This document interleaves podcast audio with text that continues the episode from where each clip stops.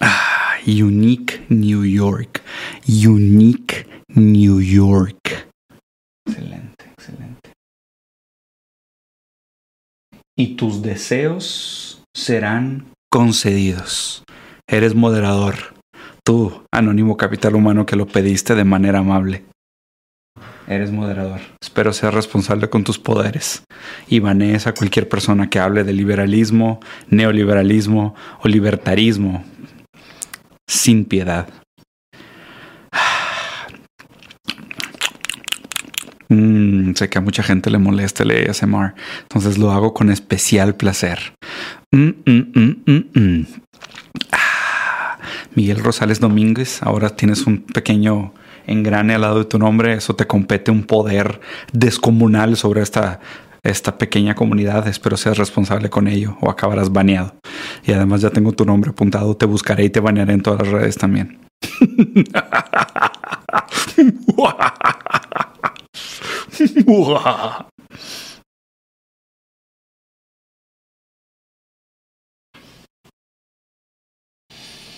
Ah, ya son las tres. Let's fucking do this. Let's fucking do it. Let's do it. Let's fucking do it.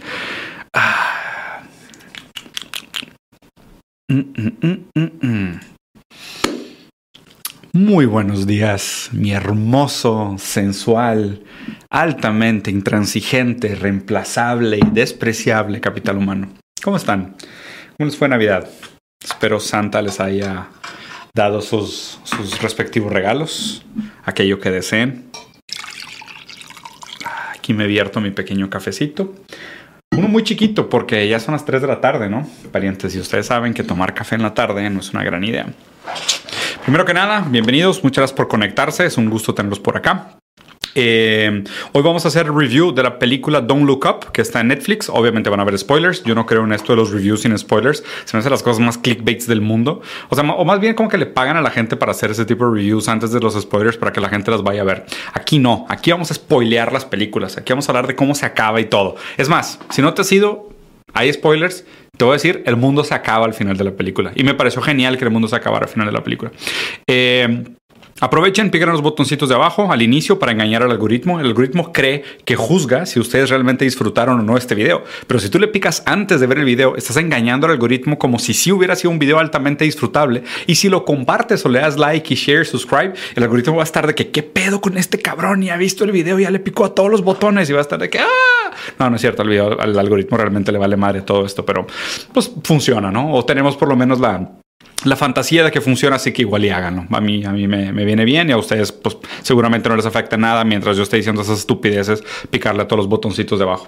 Eh, dicho esto, Hoy vamos a hacer review de Don't Look Up. Mañana a las 10 de la mañana en el canal de Jared, mi gran amigo, el que era antes el canal de Wisecrack, vamos a platicar sobre Matrix 4. Super spoilers, pero va a ser en inglés la conversación. Entonces, eh, si les parece, pues ahí voy a estar mañana a las 10 y si no, después me aviento una por acá en español. Y tengo pendientes otros, otros videos, la verdad. Ya tengo escrito el análisis de American Psycho. Eh, tengo un video preparado sobre por qué están tan de moda los multiversos, que me gustaría hacerlo también. Y me gustaría hacer también un video muy pronto sobre live review de noticias, porque ya tengo mucho que no hago y ya me toca platicar sobre qué está sucediendo por el mundo. Pero bueno, vamos una cosa a la vez. Primero vamos a platicar sobre la película Don't Look Up. Entonces, bueno, eh, un breve resumen de la película. ¿De qué se trata? Unos, eh, unos científicos que están en un, eh, en, un, telescopio que se llama Subaru, si no me acuerdo, tiene el mismo nombre que, que, la marca de carros, pero obviamente no es la marca de carros. Descubren un cometa que viene en dirección hacia la Tierra. Hacen una serie de cálculos y definen por matemática que sí, que existe un 97, no, 99. 37% de probabilidad de que el meteoro choque contra la Tierra. Y este número es sumamente importante, aunque probablemente lo estoy diciendo equivocado, pero era 99 punto algo, ¿no? 99.3 o 99.7% de probabilidad de que este cometa choque en la Tierra. Y aparte es un tipo de cometa que le llaman Planet Killer. Entonces es un cometa que va a acabar con nuestra amarga existencia, güey. Híjole, güey. Me excité de ver esa parte de la película lo pensé y dije, mm, mm, mm, el fin del mundo, güey. Todo se acaba. Uf, delicioso, güey. Pero es una película. A fin de cuentas juegan con nuestras fantasías. El caso es que viene este cometa hacia la Tierra y los científicos, de una manera muy responsable, entran en contacto con la agencia responsable por esto, que por cierto sí existe una agencia responsable por esto. Y aparte digo de paso, ¿no? Es Adam McKee, es director de esta película. Él estuvo involucrado con algunas de las comedias que más me gustaron en mi vida, como Old School, por ejemplo. Su tipo de comedia me gusta mucho. O sea, siento que envejeció muy bien, además, porque era una persona que hacía un tipo de comedia muy banal y ahora haciendo crítica política lo hace muy bien. Entonces, sinceramente, me gusta mucho el tono de la película, ¿no? Esto obviamente es un sesgo mío de por qué me gustó, pero la manera como se presenta, el tipo de bromas que se hace, me encantó.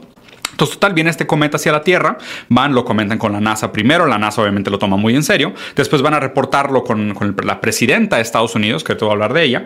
El caso es que la presidenta de Estados Unidos los deja esperando siete horas el primer día, porque resulta que había un escándalo sexual ahí con un juez que estaba nominando, que resulta que era un actor de pornografía, softcore. Eh, cuando al fin eh, la presidenta le da lugar a la queja de que viene un meteoro, dice, güey, pues es mal momento para hablar públicamente de que viene un meteoro hacia la Tierra, mejor vamos a esperarnos a las elecciones de midterm y ahí sacamos el tema, porque ahorita me llevaría la chingada decir que se va a acabar el mundo, ¿no? Y pues obviamente pues esos científicos están de que, güey, what the fuck, o sea, se va a acabar el mundo y decides no hablar de ello, o sea, ¿cómo puedes esperar un par de días para no hablar del tema, ¿no? El caso es de que pues empieza todo tarde, después Estados Unidos supuestamente hace un plan para destruir el cometa, justo cuando están a punto de hacer ese plan entra eh, un Elon Besos, vamos a decirle Elon Besos, ¿ok? Entra un Zuckerberg Elon Besos, o sea, una mezcla tétrica entre el poder que tiene Elon Musk, Jeff Bezos y Mark Zuckerberg. Entra este donador Águila Platino a la sala y dice, oye, ¿sabes qué? Pues tipo, yo tengo otro plan. Entonces cancelan en último segundo un plan de, destruir el, cometa o tratar de desviarlo eh, con la idea de que, pues, oye, pues es que no necesitamos destruirlo. Nosotros tenemos otra tecnología para minarlo. Y este gran cometa tiene muchos materiales que son importantes para la Tierra, materiales escasos para la humanidad y le podemos sacar un poco de provecho. Entonces, pues obviamente este plan también fracasa y eventualmente el mundo se acaba. ¿ok? Entonces, obviamente porque le delegamos esta responsabilidad a las personas equivocadas en todos sentidos, tanto en el sentido estatal como en el sentido privado. Pero lo interesante aquí es cómo, el, o sea, aún, el, aún en el sentido estatal, eh, por más que tuviera las buenas intenciones, es saboteado por las iniciativas privadas. esto me parece que es como uno de los mensajes más importantes de la película, ¿no? Pero bueno, vámonos puntos por puntos porque la verdad es que anoté una serie de cosas que quiero conversar sobre la, sobre la película, entonces ahí les va. Primero, la presidenta, ¿quién es? Okay, o sea, la actriz que, que, hace presidenta, ¿a quién está representando en el mundo real? Y la verdad es que me pareció muy buena elección, tanto la actriz que pusieron, el hecho de que sea mujer, el hecho de que tenga el cabello güero, fue una muy buena elección porque justo es la mezcla entre Trump y Hillary Clinton. ¿okay? Entonces digo, te la ponen así como muy negacionista de ciencia, reaccionaria, eh, conservadora, gun freak y, y, todo lo demás, pero tiene una foto abrazada con Bill, con Bill Clinton, es mujer, es medio progre, ¿sabes? Entonces digo, te pusieron una amalgama. Y a fin de cuentas, ¿qué es lo que te están diciendo con este primer mensaje de que la presidenta es una mujer que es una amalgama entre Hillary Clinton y, Donald Trump? Que realmente no importa.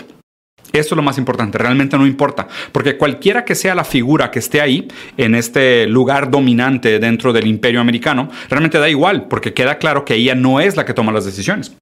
Ella no es nunca la que toma las decisiones, no es su criterio. El hecho de que, que estemos nosotros atrapados en esta dicotomía de la decisión entre votar por un presidente o una presidenta es, eh, es lo mismo que la pastilla azul y la pastilla roja de Matrix. Es un falso sentimiento de libertad, porque acuérdense, como lo planteaba Sisek, ¿no? Libertad no es escoger los ítems que están en un menú, sino definir qué está en el menú. Entonces, pues libertad no es votar entre Hillary y Trump. Libertad real sería escoger quiénes son los candidatos que pueden acceder a esos puestos de poder. Y pues realmente para cuando llega Hillary Trump a este, a este punto, da totalmente igual, porque los dos están completamente eh, subversos o amarrados o dependientes del verdadero poder que es el poder económico, ¿no? Entonces está, está interesante el personaje de la, de la, presidenta. Otras cosas, hay detalles interesantes como en su, en su buró hay una foto con, con, con Bill Clinton, como mostrando ahí algún tipo de vínculo afectivo. Eh, hay una foto con Steven Seagal, que me parece fantástico, que de hecho sale al final de la película cuando el mundo se acaba. Y Steven Seagal también tiene una foto muy famosa con Putin. Entonces está padre como tener esta, esta idea de que es que es un líder genérico, porque al fin de cuentas todos son iguales en el sentido de ninguno de ellos realmente tiene un poder operativo libre del capital, libre de los intereses del capital. El dinero es el que manda al final, no importan los gobernantes. ¿no? Otra cosa interesante es que la presidenta tiene un trofeo de haber participado en un reality show, lo cual es como un, un golpecito al trumpismo y demás. ¿no? Bueno, eh, otros personajes importantes está el científico que es este Leonardo DiCaprio, que pasa por una por una jornada interesante. O sea, él es el doctor que está encargado de este telescopio, en donde una alumna, Kate, que es esta actriz, eh, la verdad no me acuerdo su nombre, soy malo para los nombres de los actores y actrices, pero Kate, entonces es el caso de que ella es una doctoranda, que es la que descubre realmente el cometa. Y el cometa, de hecho, lleva su nombre, ¿no? Entonces ahí también hay como, qué raro, ¿no? Porque inclusive me puse a pensar, por ejemplo, de dónde viene el nombre Asperger. Eh, el nombre Asperger viene de un doctor que fue el que puso la nomenclatura del, del, síndrome de Asperger y fue un doctor alemán que hacía experimentos terribles, tétricos, inhumanos con niños que estaban dentro del espectro autista. Entonces es inclusive raro que, que, estos síndromes lleven sus nombres como diciendo, pues ellos fueron los que los los descubrieron, por decirlo así, o crearon el concepto, pero luego se carga como una medalla, y en este caso el ejemplo de Asperger es todo lo contrario de Kate, ¿no? O sea, que si Kate fue la que descubrió el cometa, que hueva que la Tierra sea destruida por un cometa que tiene tu nombre, bueno, y, y, que la gente empiece como que a odiar el cometa por nombre, y el odio pues acaba siendo direccionado hacia ella, ¿no? Jennifer Lawrence, exacto, gracias al chat por recordarme. Eh, entonces, bueno, al principio de la película, pues aquí pasa esto. Después hay, hay un tema interesante que te ponen donde ellos tratan de decir la verdad, ¿no? O sea, obviamente el, el, el, Pentágono o la CIA o la presidenta y su hijo, que es este personaje, Jonah Hill, que es un actorazo, eh, Jonah Hill les dice, we're gonna, uh, we're gonna sit down and assess. O sea, vamos a esperarnos, vamos a sentarnos y esperarnos. Entonces ellos pues piden ayuda a un periódico, van a un periódico muy grande, algo así como un intento de New York Times, y le dicen, bueno, los vamos a poner en el noticiero más visto de Estados Unidos, ¿no? Que es como un Daily Show así en la mañana. Hay una, una pareja, un, una chava y un chavo que hablan como de chismes. Hablan todo en un tema súper light, súper de humor, súper buen pedo, hay que darle la buena cara a las cosas, pero pues obviamente es, el, es lo más visto del, de, del, del, país, ¿no? Por decirlo así. Entonces llegan estos dos científicos a dar la mala noticia y pues obviamente es muy mal tomado, ¿no? Porque pues ellos dicen, güey, o sea, ¿qué pedo? Nuestro noticiero es happy y tratamos de verle el lado bueno a las cosas siempre pues, ¿qué lado bueno tiene el hecho de que viene un cometa que va a acabar con la Tierra? O sea, ¿qué lado bueno tiene eso, no? Y aquí pasan dos cosas súper interesantes. Primero, el, el hecho, la crítica social de que las noticias tengan que ser atractivas en su forma. Las noticias tienen que ser atractivas en su forma y el hecho de que nosotros estemos obligados a crear contenido en forma atractiva limita el fondo de lo que se puede comunicar. El cómo decimos las cosas le resta o le suma seriedad a lo dicho. Entonces sí, definitivamente hay muchos asuntos que por más que los medios te digan de que es que la única manera de hacer que esto sea viral es transformándolo en un bailecito de, de TikTok, es de que, güey, ¿cómo transformas el hecho de que el mundo se va a acabar siendo destruido por un cometa en un bailecito de TikTok? Hay algunas cosas que invariablemente que trates de encontrar un buen tono para decirla, no lo vas a poder hacer porque el tono le va a restar seriedad al propio mensaje. Entonces, creo que los medios en general, las redes sociales, la gran crítica que se hace en esta primera parte de la película es esta crítica de que la propia manera en cómo se comunican estos temas les resta seriedad. Entonces, obviamente, aquí hay un común denominador, ¿no? Esta película, a fin de cuentas, es una gran metáfora del cambio climático. Eh, no solo el COVID, o sea, me parece que el COVID también, pero más allá que el COVID es una, es una metáfora del cambio climático, que es, sabemos que viene el cambio climático, sabemos que es apocalíptico, o sea, sabemos que es una catástrofe a nivel existencial, o sea, que pone en riesgo la existencia de la humanidad, eh, y no lo tomamos en serio. O sea, sinceramente no lo tomamos en serio. Vemos los indicadores, vemos las cosas y es, no, no, denial, denial, denial, denial, ¿no? Y obviamente qué difícil hablar del cambio climático, hablar del fin del mundo, porque a la gente no le gusta escuchar a los fatalistas. Entonces es de que, ¿se acuerdan, no? En, en algún debate por ahí famoso me dijeron que era muy negativo por cómo decía las cosas, que me deberían de censurar porque yo era muy negativo. ¿Hay maneras de decir las cosas? ¿Aún las cosas malas las deberíamos de decir bonito? No creo. Yo sinceramente no creo. Y de hecho, el, el, el, fin de la censura eh, modal que se hace en los medios de hablar de algunos temas con una condescendencia infantil, no solo perpetúa el pensamiento mágico y infantil de los espectadores, sino que acaba sesgando toda posibilidad de que hablemos de los temas de la seriedad con la que se necesitan ser hablados. Eh, perpetuamos el infantilismo del público al, alimentar algoritmos solo con estas cosas de entretenimiento, entretenimiento y demás, ¿no? Y, tanto pasa en la película que el, que el quiebre de la del... Más bien, o sea, el anuncio del fin del mundo compite en popularidad con la reconciliación de una pareja de raperos. Y es de que pues, la chava esta le perdona una traición y luego el, el, rapero se mete al programa y le declara su amor en vivo y le propone matrimonio en vivo. Y pues olvidamos, porque pues digo, nuestro cerebro de feed, nuestro feed brain, está completamente sesgado por cuáles son las noticias realmente importantes y tendemos a tener este sesgo de proximidad, de que algunas cosas parecen más cerca y otras cosas que no nos convienen nos parecen un poco más lejanas y les ponemos atención, ¿no? Pero es interesante cómo los medios tienen que competir estas cosas. Otra cosa que me parece interesante es que en el momento que pasa este primer programa, eh, donde Kate pues tiene pues una explosión y dice, güey, es que no puede ser que no se estén tomando esto en serio, o sea, se va a acabar el mundo y ustedes están hablando de raperos y nos dicen que esto se tiene que decir de una manera bonita y me castigan porque digo las cosas como son y pues la sacan del programa, le meten una bolsa en la cabeza y se la llevan y se queda Leonardo DiCaprio, ¿no? Como que él, un personaje como que trata de comportarse muy estoico y trate de mantener la cordura y no perder la cabeza y comunicar las cosas bien. Él todavía dice, no, no, no, a ver, está bien aún jugando bajo las reglas del juego, de los medios, podemos hacer este tipo de comunicación y podemos lograr algo al respecto. ¿no? Y la gente lo ama como figura mediática, o sea, lo ponen como guapo, le arreglan la barba, es Leonardo DiCaprio, eh, inclusive la comentarista que tiene una pulsión de muerte terrible, eh, que después cuando acaban teniendo relaciones sexuales le dice, dime que el mundo se va a acabar, que solo habla de su pulsión de muerte, que es manifestada no solo en su deseo sexual, sino realmente en su deseo inminente de que el mundo se acabe. Eh, pero pues esta relación también habla un poco de Leonardo DiCaprio, porque lo primero que le pasa a él es que él se vuelve un guerrero de teclado, ¿no? O sea, en, Estados Unidos se dice keyboard warrior, que es el que trata de resolver el mundo a través de Twitter, ¿no? Y ahí lo ves peleándose con la gente en Twitter, de que la gente le dice, güey, el método científico es una pendejada, de que, ¿cómo, güey? El método científico es la única razón por el cual tú puedes tener un celular y responder este tipo de cosas y déjate explico que el método científico fue, o sea, y no logras nada. O sea, y, es interesante porque digo, yo, yo me identifiqué mucho con ese periodo de Leonardo DiCaprio de tratar de, tratar de educar gente en Internet y la monumental pérdida de tiempo que es. Porque a lo largo te das cuenta también que, que la gran mayoría de los troles en, Internet que se pelean con esta gente diciendo este tipo de sandeces, número uno, es una pérdida de tiempo tratar de explicarles algo porque, o sea, como lo decía mi suegro muy bien, ¿no? ¿Cómo le explicas a un pendejo que es un pendejo? Es muy difícil porque va más allá de su propia capacidad de entenderlo. Entonces no pierdan el tiempo tratando de explicarles a los pendejos por qué son pendejos. Más bien hay que tratar de explicar a la gente que sí tiene buenas intenciones y quiere aprender o quiere, está dispuesta a cambiar de, opinión, cómo realmente cambiar de opinión. A los pendejos hay que tratarlos como pendejos y ignorarlos, sobre todo a los trolls, porque los trolls se alimentan de atención. Y creo que Leonardo DiCaprio en algún momento de la película dice, no, es que yo tengo esta fama, yo tengo que usarla para educar a la gente. Y ahí lo ves ganchado todo el día en internet y la esposa le dice, güey, o sea, vamos a caminar, güey, o sea, trata de hacer algo más, ¿no? A fin de cuentas, su, fama le, consigue un puesto en el, ejército, en el ejército, en el, gobierno de Estados Unidos.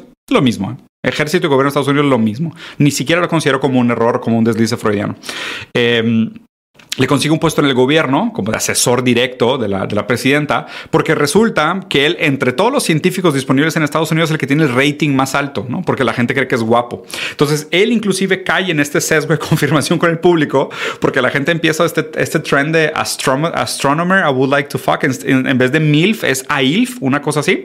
En total, las, las mujeres se lo quieren dar, seguramente algunos hombres también, y esto lo pone en un lugar de poder. El problema es que él no sabe qué hacer con el poder. Él en lugar de, de de apelar a su pasado científico y mantenerse, eh, sabes, como legítimo y, no sé, justo con su profesión y con su conocimiento, él juega el juego político. ¿No? Él aminiza el mensaje y dice, yo creo firmemente que los planes de Estados Unidos van a ser suficientes, ta, ¿no? Entonces la, presidenta de Estados Unidos anuncia que van a mandar una nave a destruir el, cometa y, van a mandar un piloto, ¿no? A lo cual, interesantemente, Leonardo DiCaprio dice, güey, pero ¿por qué un piloto? O sea, esto lo podemos hacer de nivel remoto. Y Estados Unidos dice, no, eh, necesitamos un héroe. Estados Unidos siempre necesita un héroe. Entonces ponen ahí a un soldado retirado horriblemente racista con las peores ideas del mundo. Y aparte hace un speech y el speech es robado de una película. Y de hecho, supuestamente Jonah Hill lo escribe, ¿no? Entonces Jonah Hill, que es el hijo de la presidenta, eh, obviamente también porque pues, la metáfora ahí de, Donald Trump y Ivanka, Ivanka Trump, ¿no? Que la acabó resolviendo los problemas de Palestina simplemente porque era la hija de Donald Trump. El caso es que ponen a este chava, Jonah Hill, a escribir el, el, el, speech de despedida del astronauta. Y, y en algún momento la chava, Kate, está escuchando, güey, speech es de una película, ¿no?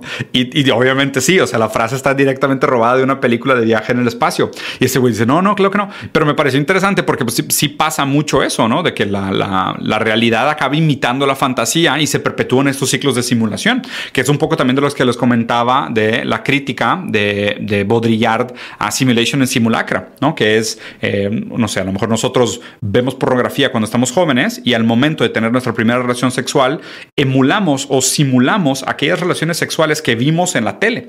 Pero lo que no sabemos es que esas relaciones sexuales que vimos en la tele eran simuladas. Entonces nosotros estamos simulando una simulación. Nadie tiene una referencia real de lo que es la relación sexual, sino que nosotros perpetuamos el mito de lo que es el sexo a través de la réplica de aquellas simulaciones primarias.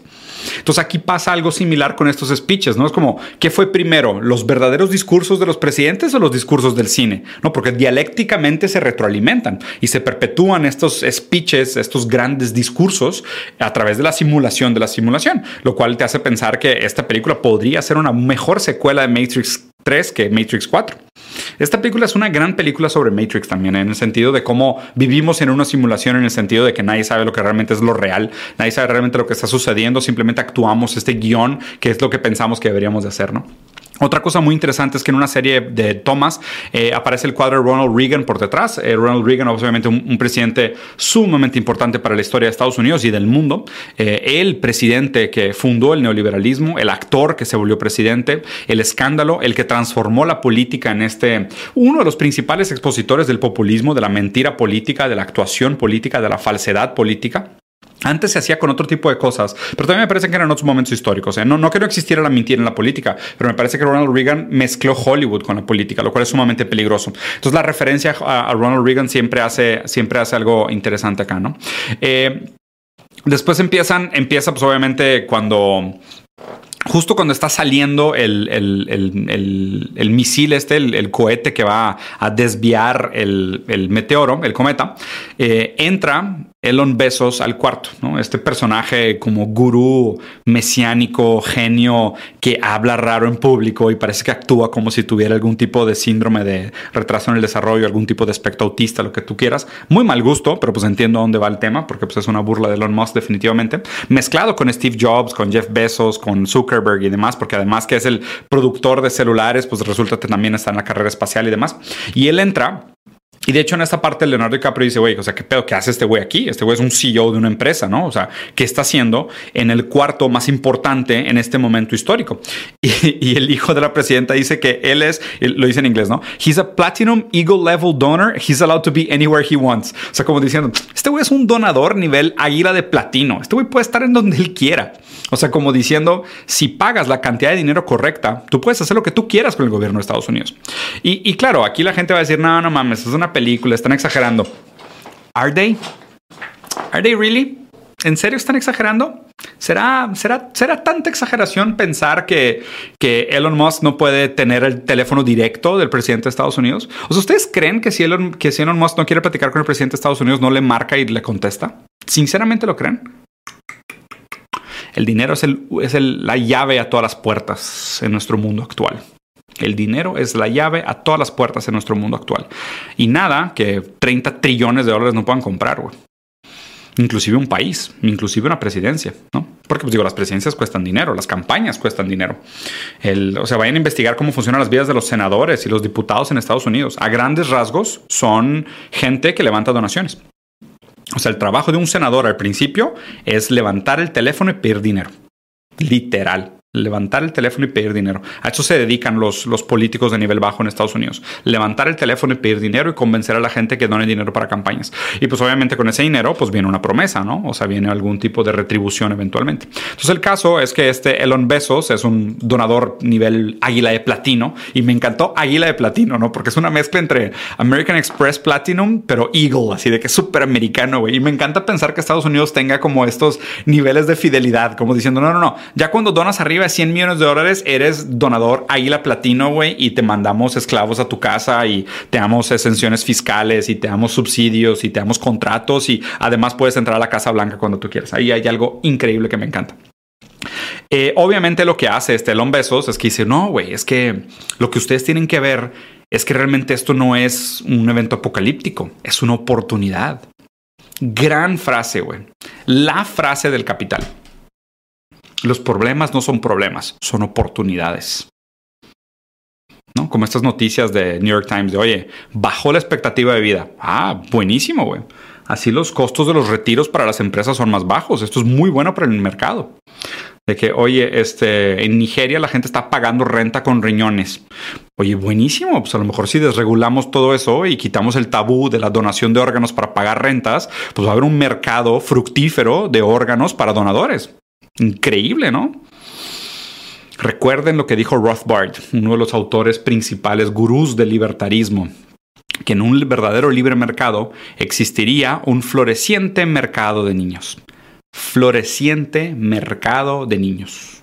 No son problemas. Bajo el capital, todos son oportunidades. Para el capital, no para el capital humano, para el capital en sí, son grandes oportunidades, ¿no?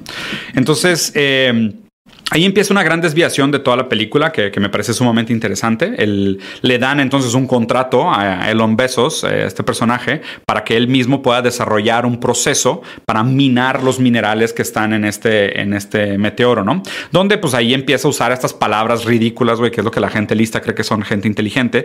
Y dice, no, vamos a usar vibración cuántica para hacer trascendental la perforación eh, eh, cuadricular y así lograr la transhumanización y la permeación de la humanidad transespacial de la manera eh, cuantitativa humana. Y la madre, todos de que chingados acaba de decir este cabrón, güey. O sea, ¿qué, ¿qué, pasó, güey? ¿Sabes? O sea, usa name dropping así de palabras mamadoras que están de moda, que la gente tonta cree que son palabras inteligentes. Eh, a pantalla pendejo, se les dice en mi pueblo, y, y, pues hace todo este plan para minar el meteoro, ¿no? Entonces, pues ahí obviamente la primera pregunta, y ahí como que Leonardo DiCaprio se empieza como que a preocupar y decir, a ver, güey, o sea, sí he escuchado sobre estos temas de usar vibración para romper los cometas y demás, pero pues nada de esto está validado, ¿sabes? O sea, está todo a nivel teoría todavía, ¿no? Y empiezan a usar puros de estos... Eh, sesgo de confirmación, frases de autoridad, como diciéndoles, no, ustedes son de la Universidad de Michigan. O sea, déjanos que nosotros hablemos con los que son graduados de la Universidad de MIT o de Harvard, ¿no? Que son como las universidades. Y de hecho, el güey de la NASA dice, güey, Michigan tiene una excelente carrera de, de astrología. Entonces, como que de astronomía, perdón. Entonces, como que, o sea, eh, Michigan tiene una, una excelente carrera, güey. O sea, ha preparado grandes profesionales que de hecho están en la NASA, ¿no? Y dicen, no, no, no, pero deja que nosotros hablemos con la gente de Ivy League, ¿no? Como de la top 10, ¿no? Y pues obviamente como gran parte de este mito del educacionismo también está construido sobre el pedigrí de las, de las, de las, y los valores de los títulos, pero no necesariamente sobre el valor académico de la, de la formación de los profesionales, pues se crea todo este sesgo de, de autoridad, ¿no? Eh, ahí empiezan mucho con estas confirmaciones del tipo de que, oye, güey, y me encanta la frase, ¿Has any of this bullshit been peer review? O sea, es de que alguien ha hecho eh, revisión de pares eh, de, toda esta basura. O sea, alguien, alguien ha sometido esto a una revisión científica rigurosa y obviamente no, ¿no? Porque de hecho aquí, no sé si se acuerdan, pero Chomsky en algún momento dijo que, lo que estaba diciendo Elon Musk, digo, Elon Musk una vez en un programa con Joe Rogan dijo que con Neuralink el lenguaje iba a desaparecer en los próximos, no me acuerdo cuánto dijo, creo que dijo algo así como 30, 40 años y me estoy portando buen pedo, se me hace que dijo menos. Entonces, total, Elon Musk dijo, no, el lenguaje va a desaparecer, se va a volver anticuado, a lo cual Chomsky respondió, eres un imbécil, o sea, básicamente no sabes de lo que estás hablando, ¿no? Lo cual es completamente cierto, Elon Musk no sabe lo que está hablando. Eh, y probablemente es cierto para la gran mayoría de estas tecnologías. ¿Por qué? Porque sustituyen el lenguaje científico por el lenguaje del marketing. Este es el gran problema de todo esto. La manera como se trata en la película, la propuesta de solución que propone Elon Bezos o este güey Tesla, Amazon, es lenguaje de marketing y no lenguaje científico. O sea, es un lenguaje a pantalla pendejos y, se compra como tal. Pero el problema es que como los medios son los que guían la, la metanarrativa, eh, aquello que está mejor aprobado acaba guiando la mano del que toma las decisiones. Porque las decisiones se toman no en base a su evidencia científica, al empiricismo, a lo que tú quieras, se toman en base a popularidad se toman en base a popularidad. Entonces, eh, Después hay todo un problema, ¿no? Que empieza como que toda esta división de que si es real, si, no es real, si el cometa existe o no existe. Hay una serie de cosas que me fascinan, por ejemplo, que hacen una encuesta y en la encuesta hay una estadística que me dice 37% de la población de Estados Unidos no quiere que el cometa choque. Es como que a ver. Mi pregunta aquí es, O sea, ¿por qué alguien pondría en una encuesta la opción de no, prefiero que el cometa no choque? Es de que, ¿y en qué momento eso era una opción? O sea, ¿por porque eso estaba en la lista de opciones. O sea, es de que, oye, viene un cometa hacia la Tierra. ¿Crees que es verdad? No creo que sea verdad o no me gustaría que pasara. No, no me gustaría que pasara. Es de que, güey, ¿Qué pedo, güey? O sea, ¿por, ¿por, qué chingados está eso en la encuesta? ¿Por qué le están dando una opción a la gente que diga, no, no, es que yo quisiera que el cometa no chocara? Es de que, a ver, viene un cometa hacia la Tierra y va a chocar. O sea, tu opinión realmente no importa nada, ¿no? Y, y, aparte de ese 37%, que de hecho era más alto, 37% de la gente de Estados Unidos decía que no quiero que el cometa choque, pero un 23% de la gente ni siquiera creía que el cometa era real, ¿no? Y ahí se aventan una frase que digo, tenía que estar en la película en algún lugar, decía, ah, un par de marxistas eh, mueven la palabra ciencia y cometa y nosotros se supone que les vamos a creer. Típicos marxistas hablando de ciencia. Típicos, güey. Típicos. Es que solo los marxistas hablan de ciencia. que cierto, ¿no? Que es cierto que solo los marxistas hablan de ciencia, claro, porque parece que ninguna postura materialista ha sobrevivido y todo lo que queda son posturas ideológicas. No hay posturas materialistas que traten la verdad como, o traten de acercarse a la verdad como tal. Solo quedan idealismos. Los idealismos todavía dominan la metanarrativa. Y de hecho, esto es importante porque lo, quiero recordar al final. Recuerden esto, ¿no? Cómo, o sea, cómo hacen la crítica de, ah, dos marxistas hablan de ciencia y se supone que les deberíamos de creer, ¿no? Cuando todo esto parece una guerra de intenciones idealistas por todos lados, diferentes tipos de idealismos que chocan. Katie, que es la, doctoranda que fue la que descubrió el cometa, es la que dice las cosas en seco, pero ella también peca una cosa. Y, de hecho se me hizo algo muy incongruente con el personaje. Hay un momento donde ellos están en un bar y están platicando entre los científicos sobre lo que realmente está sucediendo y, hablan de este, de que ahora pues la iniciativa privada va a tratar de minar el cometa cuando es completamente absurdo. Y la gente que está en el bar dice, oye, güey, tipo, ¿qué pedo que están hablando, güey? O sea, se va a acabar el mundo. Si ustedes tienen información, nos deberían de decir, ¿no? Y aquí también hay una crítica sutil, por ejemplo, todo lo que pasa con, con este... Ay, el vato este que metieron a la cárcel por decir secretos de Estado. ¿Cómo se me fue su nombre, güey? X, ahorita me voy a recordar. Julian Assange. Eh, hay un tema también con Julian Assange en el sentido de por qué meten a la cárcel a la gente que comparte la verdad que es importante para que el público la sepa. Y aquí eh, es un tema muy sensible. ¿eh? Estos, temas de secretos de Estado es un tema muy sensible porque, pues, aunque es verdad que algunos secretos de Estado eh, mal comunicados pueden tener una repercusión inadecuada, pero pues también al mismo tiempo permiten toda esta serie de negligencias de Oye, pues es que si hubieran actuado a lo mejor desde el día uno, pues hubieran tenido una mejor oportunidad, ¿no? Digo, a fin de cuentas les spoileé esto desde el principio, el mundo se acaba. Eh, o sea, más bien es como el análisis de todos los errores que se cometen en el, proceso entre que se enteran de que existe una catástrofe inminente y todos los errores sistemáticos que se cometen, por qué se cometen hasta el fin del mundo. O sea, de eso es un poquito el análisis de la película. Aquí entonces el acceso a la verdad o el derecho a la verdad que gente como, como como Julian Assange, como Snowden, eh, que han tratado de hacernos más conscientes de lo mucho que se manipula la verdad, verdades importantes, ¿no? Que realmente nos afectan como civilización y ellos acaban en la cárcel, ellos acaban como terroristas, ellos acaban culpados o esta chava Katie acaba con una bolsa en la cabeza por decir la verdad, ¿no? Aquí Katie peca una cosa que les estaba diciendo que no me había gustado porque me pareció incongruente con el personaje. El momento que están hablando sobre el meteoro, ella dice, no, pues estos ricos millonarios lo único que quieren hacer es que quieren minar el cometa para sacarle oro y diamante y volverse más ricos. Cuando es de que, híjole, güey, pues una persona que trabaja con eso, que está en un, que trabaja con cometas, sabría cuáles son realmente los materiales y minerales que quieren minar, ¿sabes? O sea, y ahí es donde está raro porque la derecha reaccionaria, malintencionada, de mala fe, que la gran mayoría de sus actores que defienden estas posturas ideológicas son actores de mala fe, lo que hacen es decir, ah, ves, mentiste. No quieren diamantes y oros, quieren cobalto, cobre, platino y lo que tú quieras, o otros ingredientes que son importantes para hacer eh, metales. Entonces es mentira lo que dijiste. Es de que, puta, güey, bueno, perdón, es que también hay diamante y oro dentro del meteoro y también son materiales eh, preciosos que también se usan para hacer eh, conductores y, temas eléctricos. Banen Arturo, porfa. Y déjalo baneo yo. Aquí está, vamos a ver.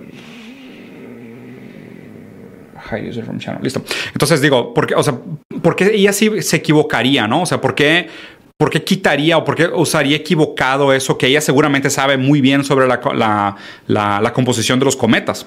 Entonces, como pasa esto, es lo que la derecha usa para desvalidar los argumentos científicos, como diciendo lo mismo otra vez, ¿no? De que, ay, es que ustedes mintieron, no es seguro que el cometa va a chocar.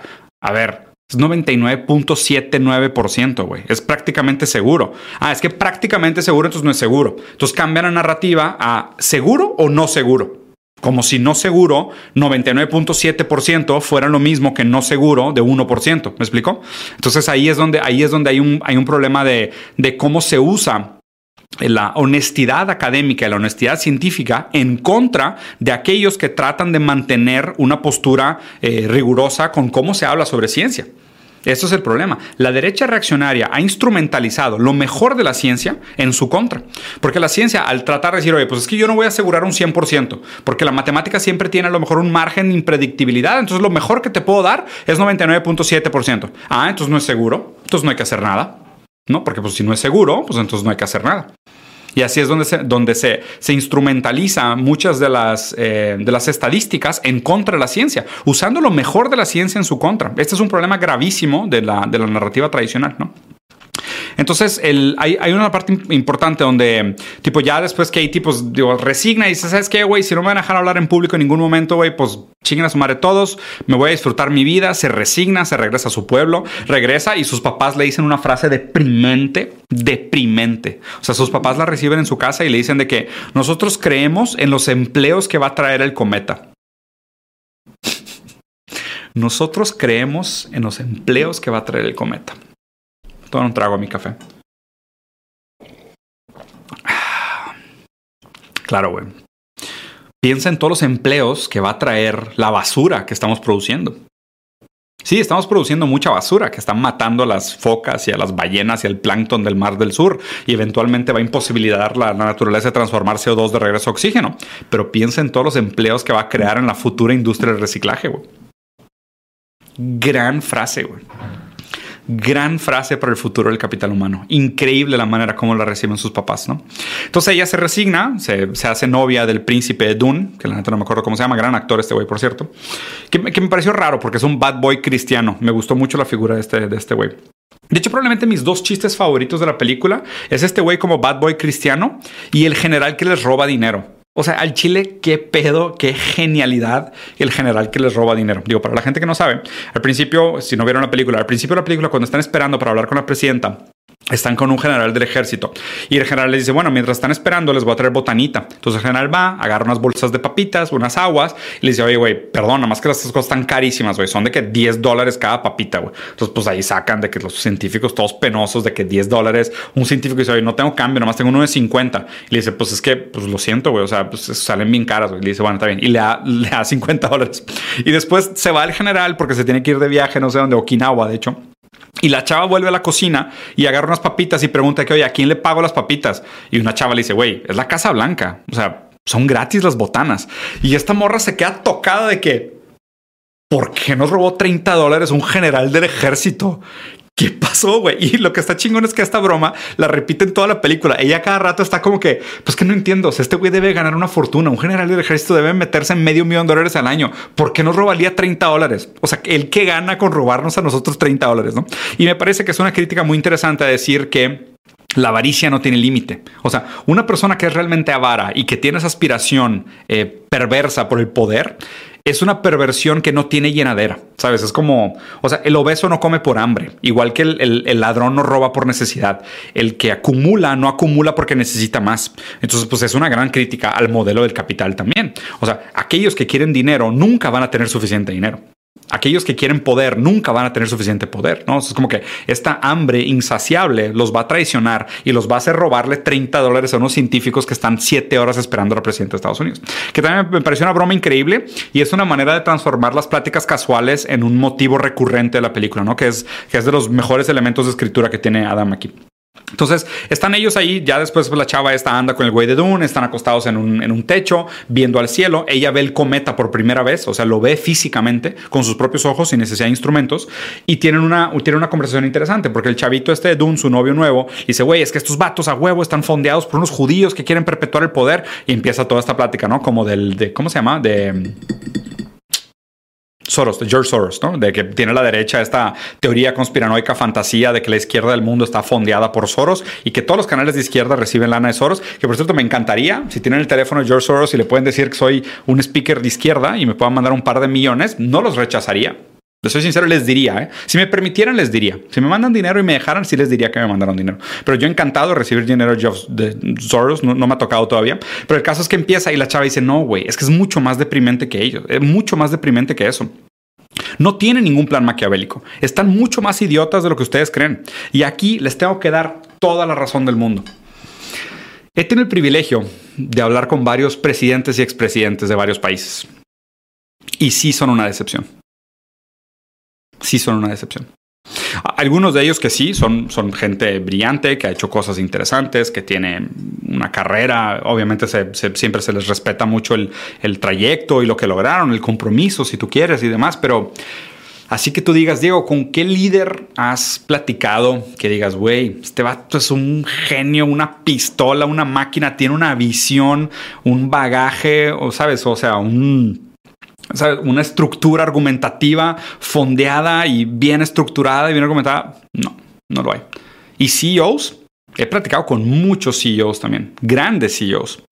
He tenido juntas en aviones de aeropuerto a aeropuerto. Solo me subí a ese avión privado para tener una junta con un CEO de una empresa multinacional muy grande en mi época capitalista. Y les puedo decir que no solo son personas bastante nefastas, la gran mayoría que conocí, sino que son personas bastante ignorantes. Y su narcisismo los tiene muy ciegos muy, muy ciegos. Es un problema. No solo es que no sepan, sino que creen que saben.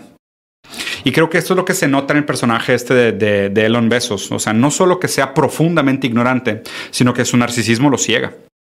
Y lo pone en una posición sumamente peligrosa.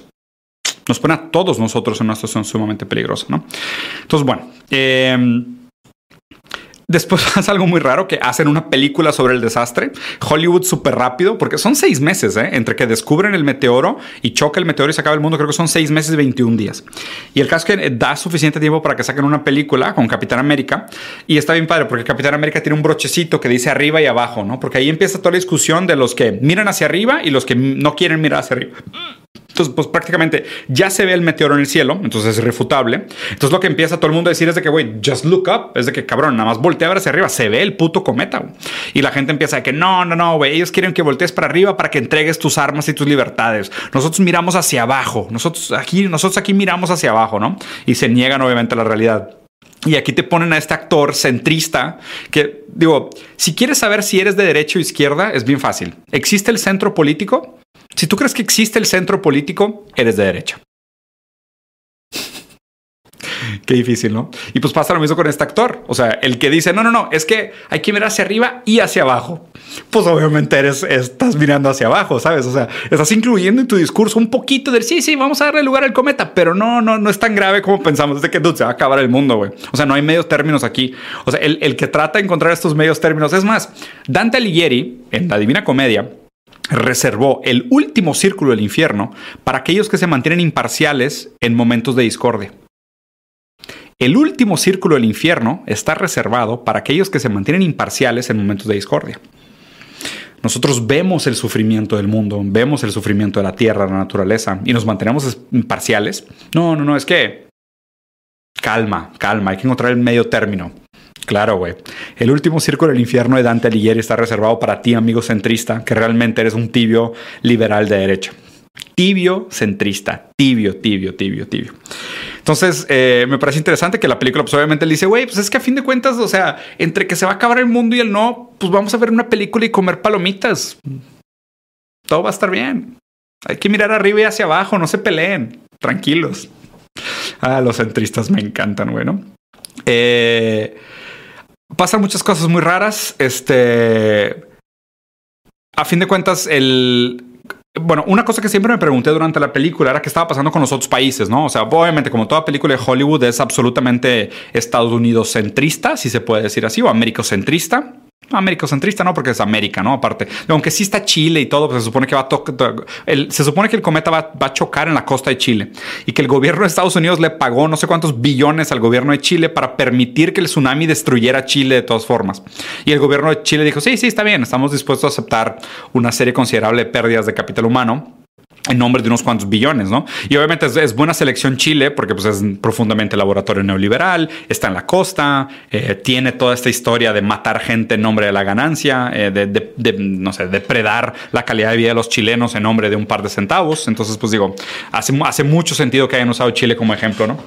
Entonces, eh, hay otros países que también están tratando de hacer algo, lo cual me parecía raro al principio de la película, porque decía, güey, ¿cómo puede ser, güey, que, que que ningún otro país, por ejemplo China, Rusia, eh, hayan hecho nada al respecto. O sea, cómo, cómo, pues digo, India también tiene unos programas espaciales increíbles, súper avanzados, cómo estos países no vieron el, el cometa acercándose. Entonces, al final de la película sí te ponen de que sí, Rusia y China se habían aliado para hacer un plan como el plan inicial de Estados Unidos de tratar de desviar el cometa, ¿no? Pero justo cuando estaban a punto de lanzar, explota una bomba en el lugar de lanzamiento que tenían en común China y Rusia, ¿no? Como dándote a entender que no solo el capital toma las decisiones equivocadas por los motivos equivocados, sino que sabotea a la gente que trata de tomar las decisiones correctas. Es un poquito lo que se entiende en este formato de que, pues, a fin de cuentas, Elon Bezos va y sabotea el intento chino y ruso de hacer un lanzamiento, lo cual aquí no pasaría. O sea, eso sí me parece bastante alejado de la realidad. No creo que tengan suficiente poder como para meterse con China y Rusia al mismo tiempo, pero aquí te lo ponen así, como que el capital no solo toma las decisiones equivocadas por los motivos equivocados, sino que sabotea aquellos que tratan de hacer lo correcto. Eh, lo raro es que ya al final de la película, cuando están tratando de hacer esto, y aquí es cuando ya se acerca mucho el apocalipsis, ¿no? Para darles un resumen de cómo se acaba, pues tratan de lanzar esta misión totalmente guiada, con mensajes mesiánicos, speeches mesiánicos por parte de, todos los personajes, y pues es un enorme fracaso, ¿no? Resulta que pues los robotcitos pues no estaban preparados para las, las, condiciones que les habían planteado, muchos fallan, ya para cuando llegan al cometa ya nada más quedaban como 4 o 5 robots de los 24 que se necesitaban, y es una gran catástrofe. Este güey pide permiso para ir al baño y se escapa, se sube a una nave y se escapa al mundo. Y el mundo se acaba. Hay, una, hay, dos cosas interesantes que quiero platicar aquí sobre el cierre de esta película. Primero, los speeches de cierre que hacen la presidenta Elon Musk, pero sobre todo el, hijo de la presidenta. Porque la presidenta todavía hace un speech así bastante tradicional de, ay, pues nosotros los humanos y nos vamos a unir por las grandes cosas y piensen, ta, ta, ta. Elon Besos que se avienta un speech ridículo con puras palabras de estas cachis de títulos de BuzzFeed, de cuántico y transhumano y transespacial y interespacial y la trascendencia de la especie y estas mamadas que suenan grandiosas y realmente son puta sueños guajiros de narcisistas. Pero el que se avienta un speech realmente interesante es Jonah Hill, el hijo de la presidenta, ¿no? Que se acuerdan que es el Speaker of the House, que realmente o se lo ponen como un absoluto idiota. Pero él dice, más allá de hablar de las personas, quiero hablar de las cosas. Piensen en todas las cosas cool que vamos a salvar. Vamos a salvar unos depas chingones. Él tiene una bolsa Birkin, que es una bolsa que cuesta una fortuna. Que es raro que un hombre tenga una bolsa Birkin, pero él tiene una bolsa Birkin que debe costar más de lo que gana un trabajador por medio en su vida, casi creo. Eh, y él habla, güey, piensen en todas las cosas cool que vamos a vamos a salvar depas chidos y vamos a salvar carros chingones y vamos a salvar ropa de marca. Piensen en las cosas. No solo piensen en las gentes, piensen en las cosas. Y aquí me recordó a Baudrillard o sea, de la misma manera, ¿se acuerdan que he, usado mucho esta frase para la gente que ha visto otros videos míos, ¿no? De que un hombre creado por lobos es un lobo, ¿no? Eh, y lo raro de esta metáfora es que yo, Baudrillard la lleva todavía más lejos y dice, un hombre creado por objetos es un objeto. Como Jonah Hill. Jonah Hill es medio incapaz de tener empatía porque él es un objeto. Él es un hombre creado por objetos, rodeado de objetos, significado por un sistema donde los objetos son más valiosos que las personas. Un ser humano condicionado o constituido en un sistema donde los objetos valen más que los sujetos, acaba comportándose más como objeto que como sujeto. Esto tiene que ver con la dialéctica del esclavo y el maestro de Hegel, pero aplicada de una manera distópica a una sociedad profundamente consumista. ¿okay? Y aquí voy a hacer el otro, el otro cierre. ¿no? Eh, hay, hay, algo raro de, de cuando están todos como cenando, ¿no? Está como esta cena bonita de, pues ya al final como que Leonardo DiCaprio dice, pues no pudimos hacer nada, invitan a todos los personajes buenos de la película, Katie y demás, y tienen esta como gran reconciliación, y se ponen todos a cenar y se ponen a platicar, pero me pareció profundamente deprimente esa escena de cierre. Porque el tema de conversación de la mesa están hablando de cosas y marcas de consumo. O sea, están hablando de que no, pues a mí me da igual que el relleno del pastel sea de marca o que el relleno de pastel sea casero. O sea, yo prefiero la marca del supermercado. Ah, no, sí, sí, cierto, ¿verdad? A ti siempre te dio problema comprar la marca del supermercado cuando la marca del supermercado es rica. Ja, ja, ja, sí, sí, sí, mis marcas favoritas. ¿Y cómo voy a extrañar comer pastel del HB o del Sam's o del supermercado? O sea, son personas hablando de cosas. O sea, ¿quién es realmente alguien en esa mesa si todo lo que hacen es hablar de su consumo? ¿no? Y aquí, digo, si al final agarramos como esta gran metáfora de que la película se trata de una crítica sobre nuestra incapacidad de reaccionar al cambio climático. Y me parece que la película hace crítica a las tres posturas tradicionales de cómo reaccionamos al cambio climático. Porque, a ver, el antropoceno pues, es prácticamente consenso científico, ¿no? Aunque exista división sobre el nombre y demás, pero el hecho de que nosotros tengamos un impacto sobre el medio ambiente y que nuestra irresponsabilidad económica, principalmente por el sistema capitalista, va a tener repercusiones en la posibilidad de la subsistencia de la especie es real.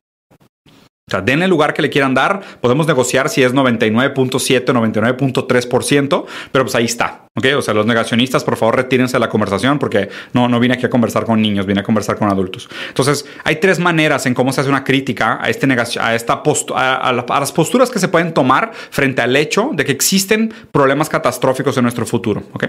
El primero es la negación. La primera postura tradicional que toma la gente es negarlo, decir, no, don't look up, voltea a ver hacia abajo, la ciencia es mentira. O sea, la ciencia está fondeada por un George Soros que tiene una agenda marxista global, que quiere acabar con el mundo y ta, ta, ta. ¿no? Entonces, la primera, la primera cosa es negar el cambio climático.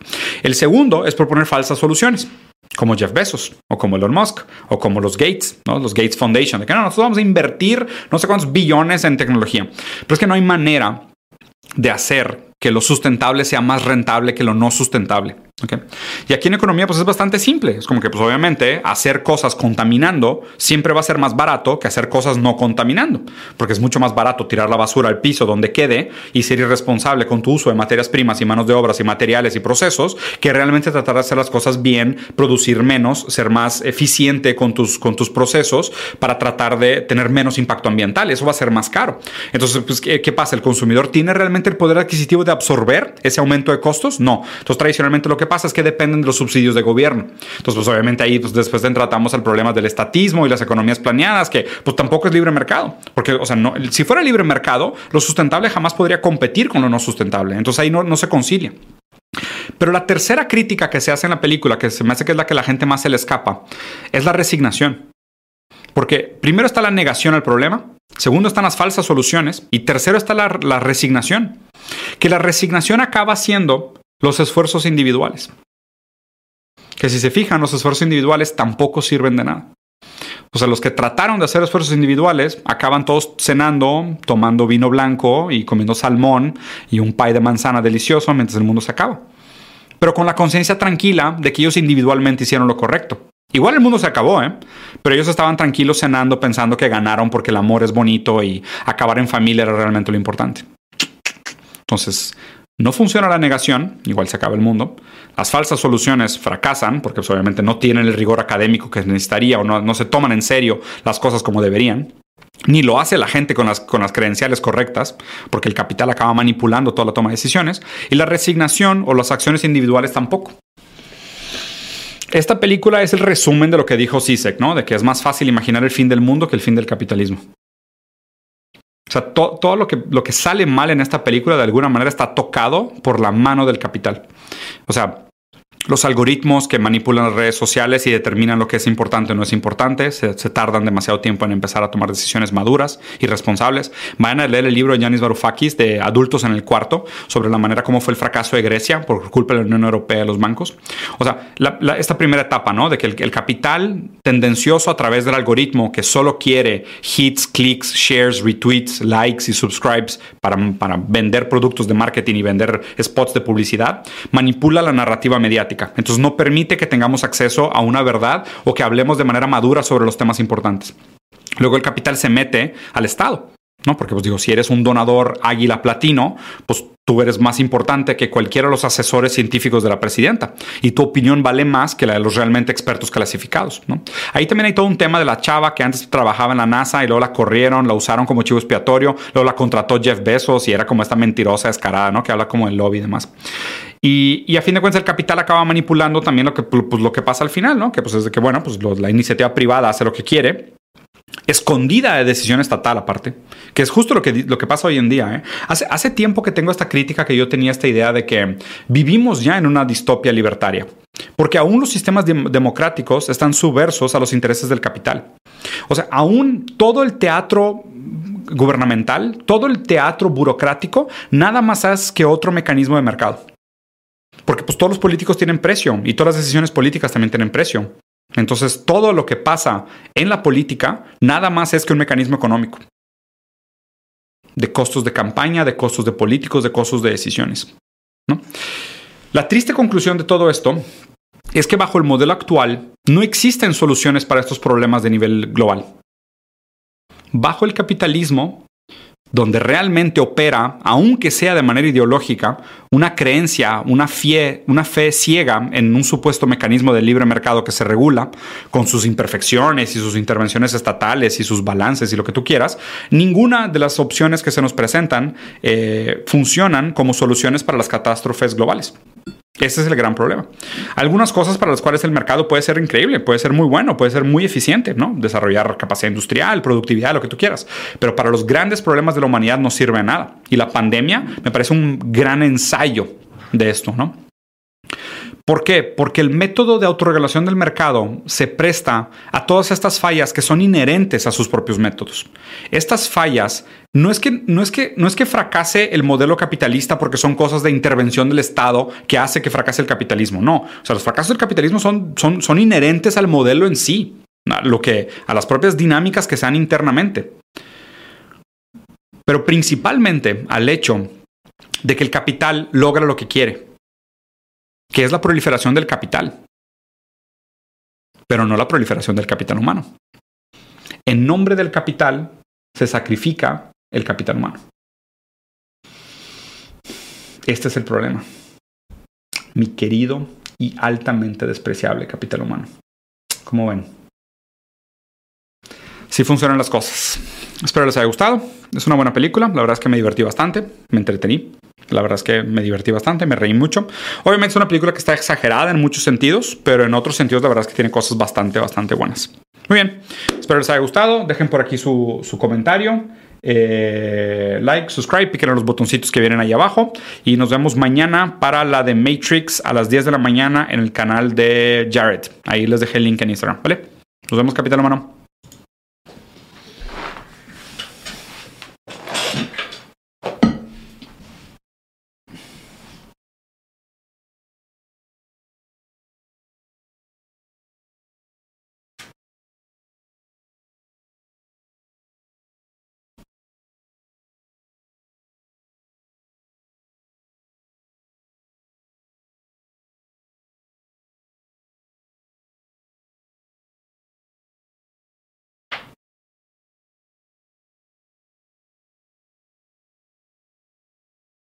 Como que patas. Claro que no va a haber patas, güey. Pinches raza rara, güey. Si quieren patas, suscríbanse a mi OnlyFans, diegorosaninpatas.com para fotos diarias de mis patas. Claro que no, güey.